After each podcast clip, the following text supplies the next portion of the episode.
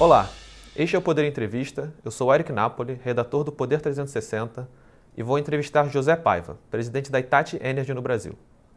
José Paiva tem 67 anos, é formado em Engenharia Elétrica pelo Instituto Mauá de Tecnologia e em Administração de Empresas pela Universidade Presbiteriana Mackenzie, e desde 2020 comanda as operações da Itati Energy no Brasil.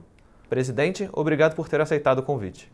Obrigado por uh, fazer o convite. É, eu acho que é uma oportunidade importante para a gente conversar um pouco sobre o desenvolvimento da energia elétrica. Agradeço também a todos os web espectadores que assistem esse programa. Esta entrevista está sendo gravada por videoconferência no estúdio do Poder 360, em Brasília, em 23 de maio de 2023. Para ficar sempre bem informado, inscreva-se no canal do Poder 360, ative as notificações e não perca nenhuma informação relevante. Eu começo essa entrevista perguntando: quais são os principais focos de atuação da Itati Energy no Brasil? Bom, é, nós é, temos quatro áreas. É, globalmente, nós temos quatro áreas de negócios. Uh, uma é transformadores, a outra é integração, que faz subestações, a outra, a terceira, é automação, que uh, foca em automatizar as, uh, as linhas transmissoras, uh, transmissão de energia elétrica ah, e, e, também as, as subestações digitais, etc. E a, a última é a alta tensão, que nós fazemos eh, disjuntores de alta tensão até 750 kV, é, kilovolts para raios, chaves uh, uh, para chaves para os circuitos elétricos, etc. Em uma entrevista em 2021, o senhor disse que o Brasil precisa dobrar a sua capacidade de geração de energia e que esse aumento não vai vir das hidrelétricas. Onde a Itati Energy vê espaço para esse crescimento no Brasil? Nós vemos espaço no, nos renováveis. Né? Então, é, nós acreditamos que a eletricidade vai ser a espinha dorsal do sistema de energia elétrica em 2050. Né? Uh, daqui para lá vai crescer bastante a, a área de renováveis, né? E, e, então, três pilares que nós acreditamos que são uh, fundamentais para esse desenvolvimento. O, o primeiro deles é acelerar a, a transição é, de, é, é, do, das gerações baseadas em fóssil para os renováveis. Né? O segundo é o crescimento da eletrificação é, de de automóveis, uh, ônibus, caminhões e da indústria e do setor uh, de construção. Se bem que uh, aqui no Brasil o setor de construção não tem tanto aquecimento, etc. Né? Mas uh, no mundo inteiro o, o, setor de construção é um consumidor de energia elétrica importante. E a terceira, o terceiro pilar, nós é, é, estamos falando daquilo que não é possível é, eletrificar diretamente. Por exemplo, a, a, a questão dos navios, dos aviões. Então, nós acreditamos que ah, o hidrogênio verde vai fazer parte desse, de, desse uh, da, da, da produção desses uh, navios uh, e, e, e, aviões pa, para o futuro. Aqui a gente tem um, um, um, um gráfico é, muito importante que mostra que hoje em dia a, a energia é, fornecida é só 20% fossil free. Né? É, em 2050 vai ser 80% fossil free. Então, é, tem uma mudança significativa nesse processo, é, principalmente com os renováveis é, é solares e, e wind e, e vento, é, e, e, e esse também com as hidrelétricas uh, o Brasil tem uma participação importante das hidrelétricas, mas não é o que acontece na Europa, por exemplo. Em março desse ano, a Hitachi Energy fechou o maior contrato de sua história com a Tenet para a prestação de serviços de infraestrutura e integração em um projeto de eólica offshore no Mar do Norte. Hoje o Brasil ainda não tem esse tipo de tecnologia, mas essa é uma área de interesse da empresa em atuar no país? É uma área de interesse para nós.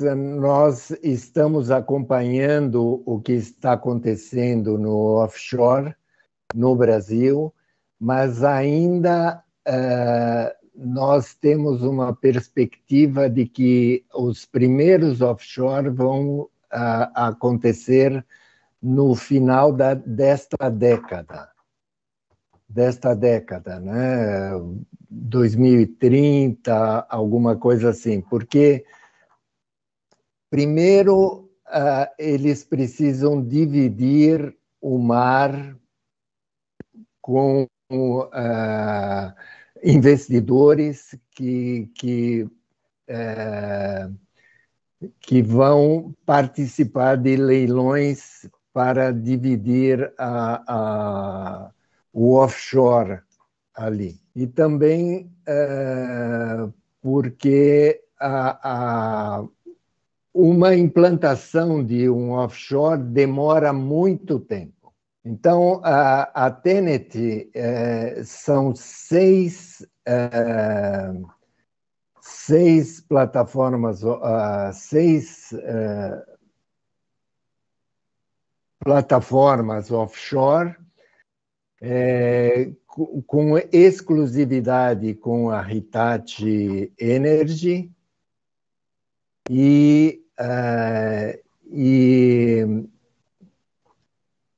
eles vão fazer isso ao longo dos, uh, dos anos. O presidente da Petrobras já afirmou em diversas oportunidades que quer acelerar o processo de transição energética da estatal e pretende fazer um investimento bilionário nos próximos anos, junto com a Equinor, para o desenvolvimento de parques eólicos na costa brasileira. O que o senhor pensa sobre essa estratégia da estatal em acelerar a transição energética, já que ela sempre foi uma empresa focada na área de petróleo e combustíveis? Bom, eu, eu acredito que a, a Petrobras tem uma, uma experiência em fazer plataformas é, que uh, está muito relacionada com as, uh, as plataformas offshore.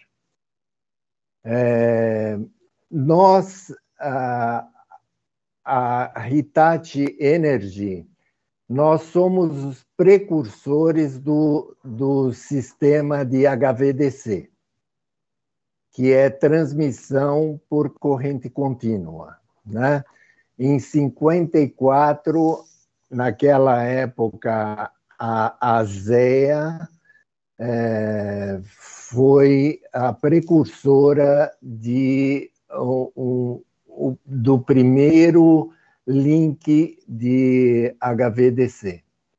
Então, a, a, a, Petrobras, do meu ponto de vista, ela tem bastante experiência em uh, no, no, no, lado de offshore e uh, ela pode investir esses milhões de, de reais ou de dólares para é, colocar a, as, as plataformas é, com os sistemas HVDC e para trazer a energia para o, para o continente.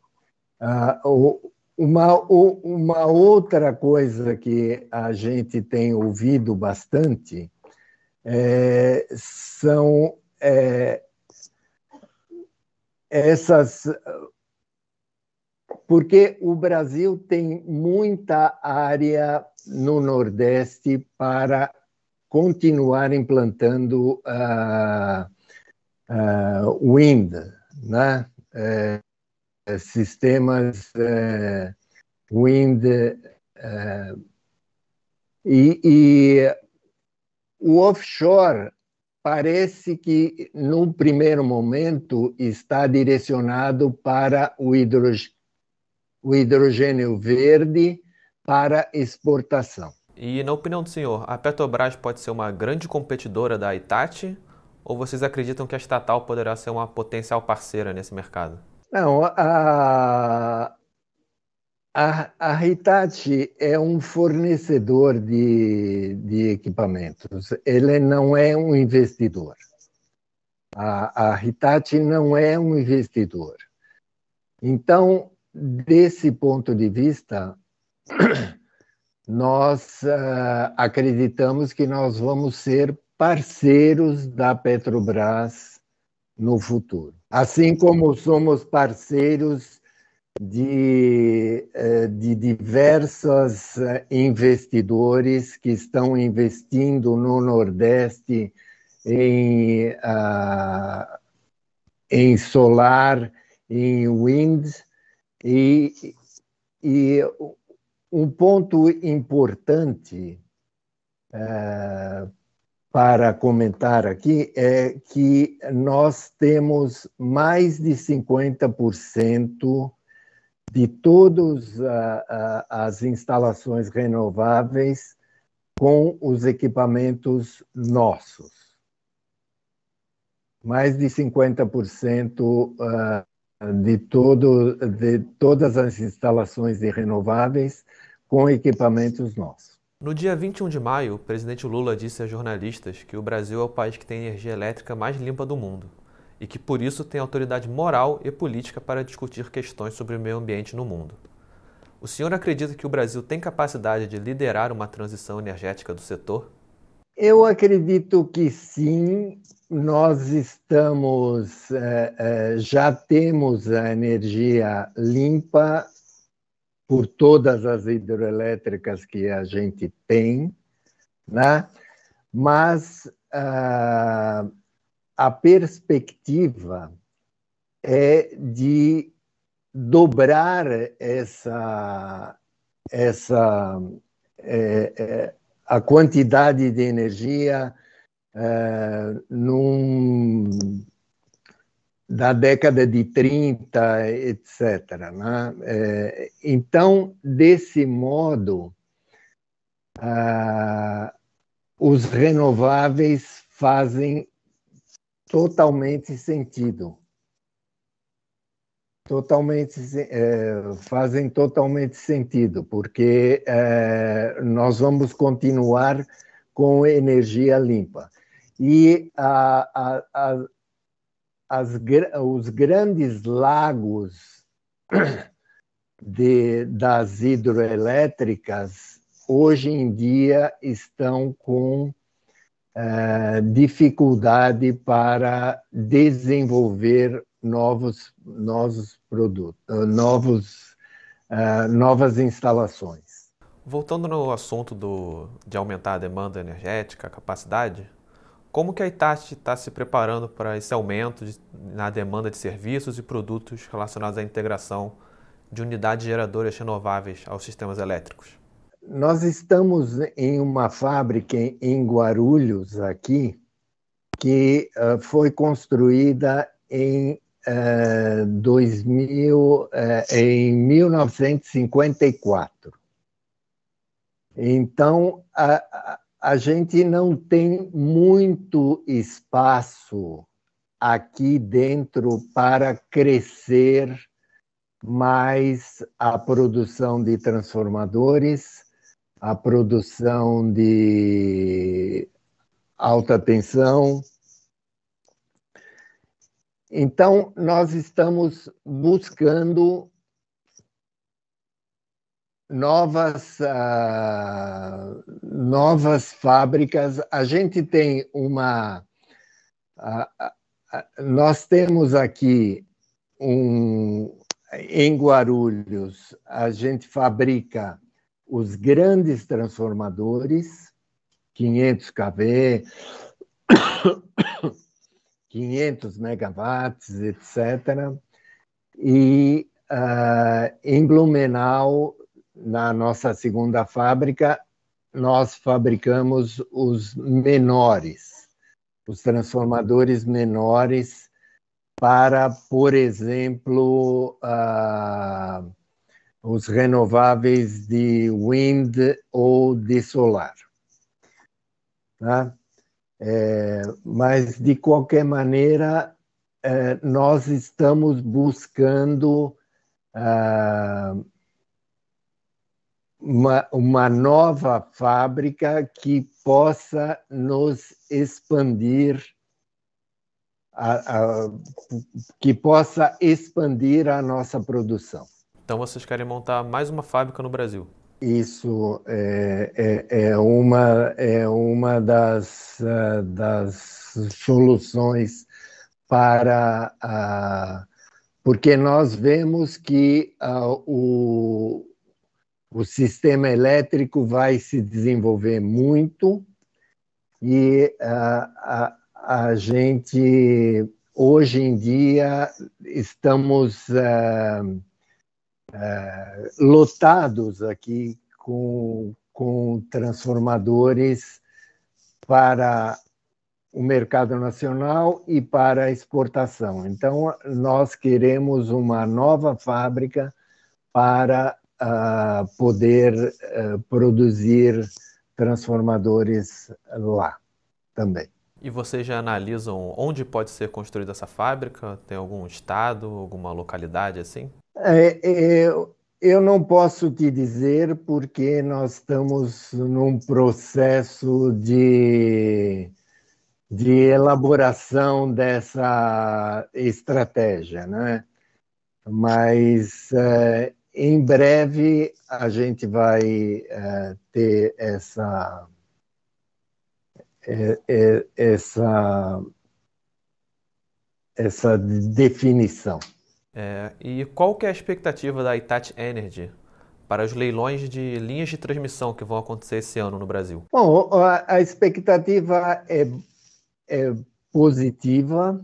É, nós, é, como eu disse, nós temos, é, estamos entregando agora é, transformadores com 24, 30 meses, é, mas dentro desses leilões tem uma série de reatores, eu acho que 212 ou 220 reatores, e a, a Hitachi Energy é uma das maiores produtoras de reatores uh, para o, o, mercado não só nacional, como o mercado de exportação também.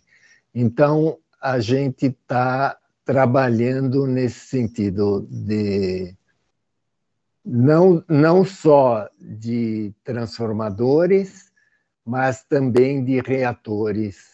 Quais leilões a Itati tem mais interesse? Assim, eu sei que vocês estão interessados no polo Graça Aranha, se não me engano, né? Então, o Graça Aranha, nós estamos uh, trabalhando é, para estar junto com alguns clientes. É, novamente, nós não somos investidores, então nós vamos estar com clientes, né? É, mas uh, o, gra, o, o Graça Aranha a gente está trabalhando no sentido de é, estabelecer um projeto que possa atender os nossos, os nossos uh, clientes. Uh, o, o primeiro leilão de, deste ano vai ser uh, em junho, e o segundo estava previsto para dezembro. Eu entendo que agora esse, esse segundo leilão vai passar para o ano de dois, 2024. Uma outra concorrência que a Itachi Energy tem interesse em participar são sobre os sistemas de gestão de distribuição. Como a empresa está se preparando para essas disputas e qual o diferencial da Itachi? Bom, é, a nossa área de automação é, está muito bem preparada é, para, para atingir essa automação do sistema elétrico. Né? E, e nós, nós estamos uh, bem preparados e uh, estamos discutindo com clientes, uh, porque eles também têm que ter digitalização nas suas, nas suas operações. Chega ao final esta edição do Poder Entrevista. Em nome do Jornal Digital, eu agradeço ao presidente da Itachi Energy no Brasil, José Paiva, por ter aceitado o nosso convite. Eu agradeço vocês terem feito o convite. É, é sempre uma oportunidade de falar, de, de conversar com os jornalistas a respeito da, do desenvolvimento da, da energia e, uh, e, e, eu acho que uh, o desenvolvimento da energia, uh, como, como eu disse no começo, a eletricidade vai ser o, back, o, o, o, vai ser a espinha dorsal do sistema de energia. É, é, nós esperamos que hoje a eletricidade significa, no contexto geral da energia, 20%. É, nós esperamos que até 2050 ela esteja acima dos 50%. Eu queria agradecer também a todos os web espectadores que assistiram esse programa. Essa entrevista foi gravada por videoconferência no estúdio do Poder 360 em Brasília, em 23 de maio de 2023. Para ficar sempre bem informado, inscreva-se no canal do Poder 360, ative as notificações e não perca nenhuma informação relevante.